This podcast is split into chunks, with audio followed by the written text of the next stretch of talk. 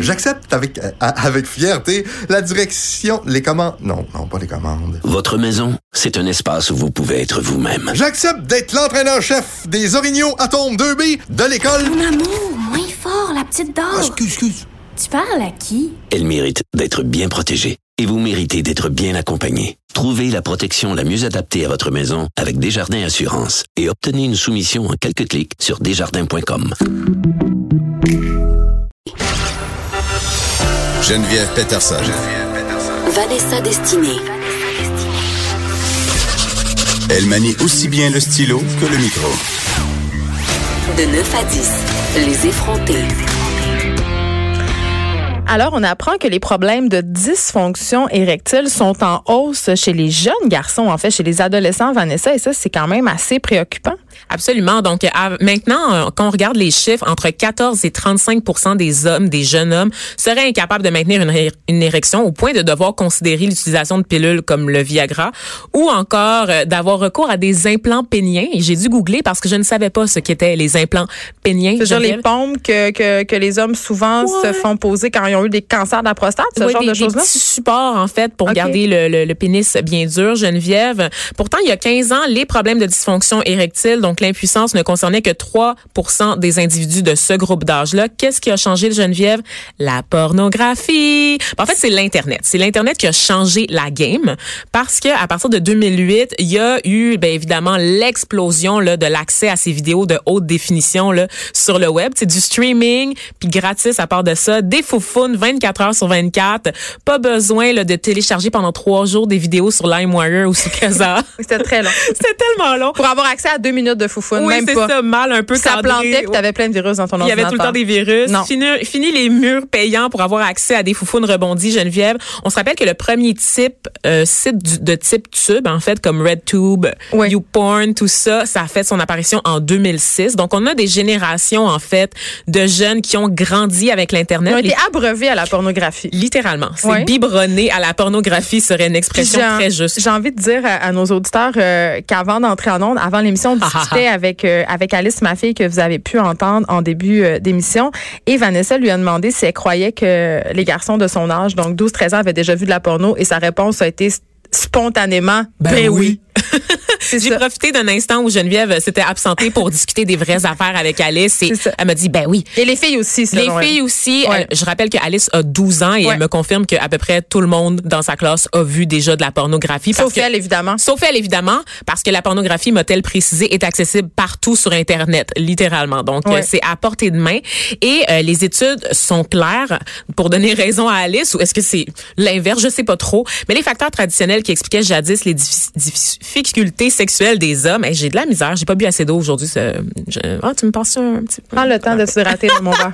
Donc, c'est ça. Les difficultés sexuelles avant, euh, ces facteurs-là semblent pas assez suffisants pour expliquer l'augmentation de la dysfonction érectile chez les hommes. Quand on parle de dysfonction érectile, on parle aussi de retard d'éjaculation, de la diminution en général de la satisfaction sexuelle et aussi de la diminution de la libido. Mais c'est ça, parce que là, moi, c'est là que je veux en arriver, là, c'est de dire, est-ce tu sais, à l'âge où tu, justement, tu cristallises ta sexualité, à l'âge où tu es en apprentissage euh, de tout ça, de cette vie sexuelle-là euh, à venir, qui est en développement, tu sais, en éclosion, euh, c'est sûr que quand tu te gaves de pornographie, euh, les choses de la vie ordinaire peuvent te, peuvent te sembler banales, donc moins excitantes, tu sais. C'est pas juste chez les jeunes, il y a des hommes qui ont besoin euh, maintenant euh, de voir ou de faire des gestes qui sont très, très hardcore ou très, très intenses pour pouvoir être excités, alors que parce que justement, on- ils deviennent désensibilisés. Tu sais, à force de consommer quelque chose, même des films violents, on devient un peu, tu sais, on est justement désensibilisé, on est indifférent. Mais tu as besoin de plus pour faire monter le rail, pour faire monter la- l'adrénaline, en fait. ça. Et on le voit notamment euh, au niveau des statistiques concernant les travailleuses du sexe.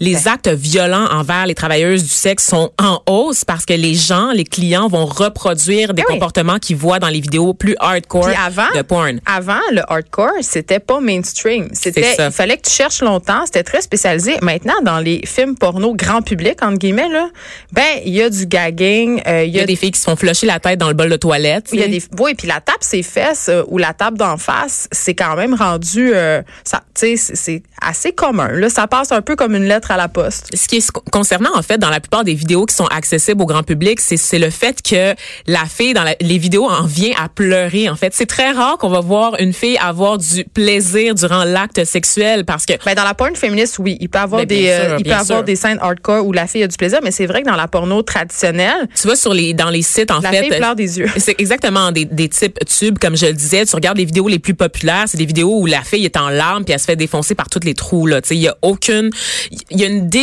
déshumanisation des femmes en général dans la culture pornographique aujourd'hui. Évidemment, quand on commence à un très jeune âge, quand on est biberonné à la pornographie, ben on commence avec évidemment des photos de Madame seins nus, puis Oui, ça ils monte commencent pas tout de suite en, cher- en cherchant des Non. choses euh, vraiment euh, intenses. Là, les jeunes, ils sais, au début, c'est comme tout le monde, ils cherchent des femmes seins nus, justement, puis des petites filles en bobette. Sauf qu'effectivement, l'accès fait en sorte qu'on on- les besoins Ben se oui. transforment assez rapidement. c'est qu'on te propose du contenu aussi. Exactement. Et dans une phase très, très critique du développement du cerveau chez les jeunes, on le rappelle. Donc, c'est une période où les jeunes sont plus sensibles aux dépendances. Et là-dedans, maintenant, en plus, ben, c'est ça. Donc, de, de toutes ces dépendances-là, aux drogues, à l'alcool, il faut rajouter maintenant la dépendance à la pornographie. Ben, les sexologues en voient de plus en plus dans leur bureau des personnes dépendantes à la porno qui sont plus capables, tu sais, ça va même jusqu'à nuire à leur travail. Il y a des gens qui se présentent pas au travail parce qu'ils ont passé la nuit à checker de la porn. Ben, il y a des gens qui checkent de la porn au travail tellement que le, Ah, le tant- besoin tant est, immense. J'ai un ami policier. J'écoute. Je Puis tout oui. J'ai un ami policier puis il me racontait que euh, parfois euh, il pognait des, des hommes dans le trafic, pognés dans le trafic à se masturber au volant parce qu'ils sont pognés dans le trafic. Ben fait ils ouais. Ben, moi, j'ai déjà Ils regardent la porn sur leur cellulaire puis ils règlent ça eux autres avant d'arriver euh, chez Bobonne en Candiac. Écoute, j'ai déjà été euh, dans un autobus, euh, plein de gens, pactés de gens, puis il y avait un gars qui regardait de la porn sur son téléphone Ah, mais dans c'est l'autobus. s'exciter à côté de toi là. C'est sûr que ça C'est- faisait écoute, partie. Mais c'est sûr que ça Mais faisait c'est partie. épouvantable. Tu sais, honnêtement, on est dans un lieu public, dans un autobus, on est toutes jamais, on voit tout ce qui se passe sur ton écran et toi, tu regardes de la pornographie. Ouais. Quand même assez hard, je vais te le dire, Geneviève, là, dans notre face. Moi, je trouve ça épouvantable. C'est à ce point-là. C'est omniprésent puis c'est omniprésent dans la on est tellement dans une bulle, tu sais, on est tellement Ouais. dans une bulle qu'on on considère même pas les rapports sociaux en fait. Et ce qu'on constate en fait, c'est que bon, il y a d'autres facteurs qui aggravent généralement les problèmes d'impuissance, le tabagisme, l'alcoolisme, l'obésité, L'anxiété. l'anxiété aussi, donc des facteurs qu'on appelle psychogènes comme le stress, la, la dépression. Puis évidemment, tous ces problèmes-là sont en hausse aussi chez les la jeunes adultes. performance aussi. Exactement. Donc, l'anxiété généralisée ou l'anxiété de performance, on sait que tout ça est en hausse chez les jeunes adultes. Ça concerne beaucoup plus les gens qui, qui sont âgés de 40 ans et moins. Par contre, ces facteurs-là ne sont pas assez pour expliquer cette hausse fulgurante de problèmes, là, comme je le disais, liés à, à l'impuissance. Et en fait, On a quand- le droit de dire impuissance? C'est un peu Oui. péjoratif de Mais- dire qu'un homme qui a des problèmes érectiles est impuissant. surtout quand je parle d'anxiété de performance, là, je comprends que ça, ça choque un peu mon oreille. Mais c'est parce que si on parle juste de, de dysfonction érectile, les gens pensent que le problème est uniquement lié à l'éjaculation. Or, comme je le soulignais tout à l'heure, C'est vraiment la aussi- bandaison. mais on parle aussi de libido, par exemple. Ouais. On parle du simple désir, du fait que un garçon qui voit une jeune femme nue devant lui ne sera pas capable d'avoir de réaction physique, ne sera pas capable d'exprimer son désir de façon adéquate parce qu'il est plus capable de penser à autre chose qu'à la pornographie. En ce moment, sur les réseaux sociaux, il y a énormément de groupes de soutien destinés aux jeunes hommes, des, des groupes qui s'appellent par exemple NoFap, qui veut dire pas de masturbation, qui essayent de se désensibiliser à la pornographie, Eh qui oui. essayent de décrocher en fait, comme on essaie de décrocher de l'alcool. Donc vraiment là, des groupes de, de masturbateurs anonymes qui se racontent Ben oui. leurs histoires entre eux pour essayer de retrouver un semblant de vie Il y normale. a une fabuleuse série euh, en ce moment sur Netflix, euh, Sex Education. Vous devez l'écouter sérieusement. Euh, ça parle de ça, puis ça parle des ados, de leur relation euh, à la sexualité. C'est assez bon. Mhm. Et selon les études, ben justement, Sex Education, ils la font sur le web, leur Sex Education, Ben oui. parce que 50% des garçons ont commencé à utiliser la pornographie pour la masturbation à l'âge de 13 ans ou moins. Et, euh, Au moins. au moins. Mais où sont les parents? Ben, Parce que j'ai rien contre la masturbation, mais je veux dire, quand ton enfant de, de 10 ans a accès à de la porn, je, je, je sais pas. Peut-être qu'on devrait demander à Alice où sont les parents de ses amis, parce que comme me le disait tout à l'heure. Mais je euh, pense qu'il y a des parents qui savent pas comment mettre de des contrôles parentaux sur. Puis aussi, il faut avoir la discussion de la porno parce qu'on on le sait comme parents que nos enfants ils vont consommer de la porno. Là. Oui. Et à ceux qui seraient tentés de dire ah mais c'est pas chez nous, c'est un ami, c'est à l'école, 60% des enfants regardent ça pour la première fois à la maison. Ben, c'est clair. Donc ça passe par le foyer et le plus inquiétant selon moi, on parle souvent souvent ici à cette émission de l'influence des réseaux sociaux. Aujourd'hui, là, les vedettes du porno, vous le savez, ils ont des comptes Instagram, Geneviève.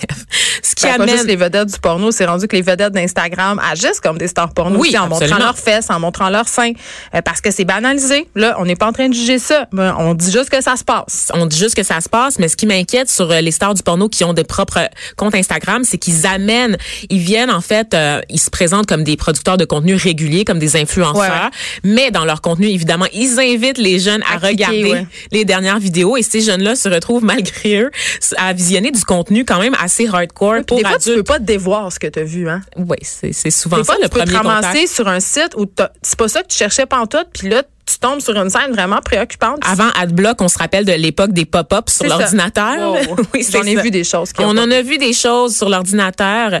Donc, évidemment, euh, comme on le dit, c'est perturbant parce qu'on sait qu'à cet âge-là, les jeunes sont particulièrement vulnérables à des problèmes. Puis, juste de voir les témoignages, Geneviève, sur ces groupes de soutien, des gars qui, qui vraiment disent, j'aimerais tellement ça, pouvoir vivre une relation sexuelle simple, épanouie Normal. avec une femme. Pour vrai, je sais plus quoi faire. On sent le désespoir. C'est pas quelque chose parce qu'ils ils ont Ça l'impression crée de la détresse. ça crée de la détresse psychologique, absolument. Et le problème, comme je l'ai dit, je l'ai souligné d'entrée de jeu, c'est que beaucoup de médecins vont prescrire la pilule, vont prescrire les Ils vont implants. pas chercher ce qu'il y a en dessous. vont pas remonter à la source du problème en référant ces jeunes-là à des sexologues ou à des, des psychologues parce que malgré tout ce qu'on en dit, le- la dépendance à la pornographie est encore mal comprise au sein de la population et même au sein du corps médical en général. On pense immédiatement à la, à la solution à la petite pilule bleue, alors que le problème, il est à la source, il est dans la culture, il est dans l'accompagnement psychologique de ces personnes-là vers des ressources spécialisées. Et au retour des cours d'éducation sexuelle Oui. dans nos écoles donnés par les bonnes personnes Les et non pas des profs mal à l'aise que ça leur tente pas de l'enseigner cette matière-là.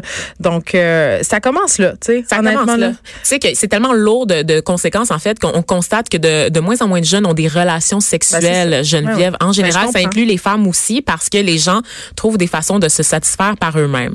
On s'arrête un peu, restez là après la pause. Il y a Caroline euh, G. Murphy avec les potins.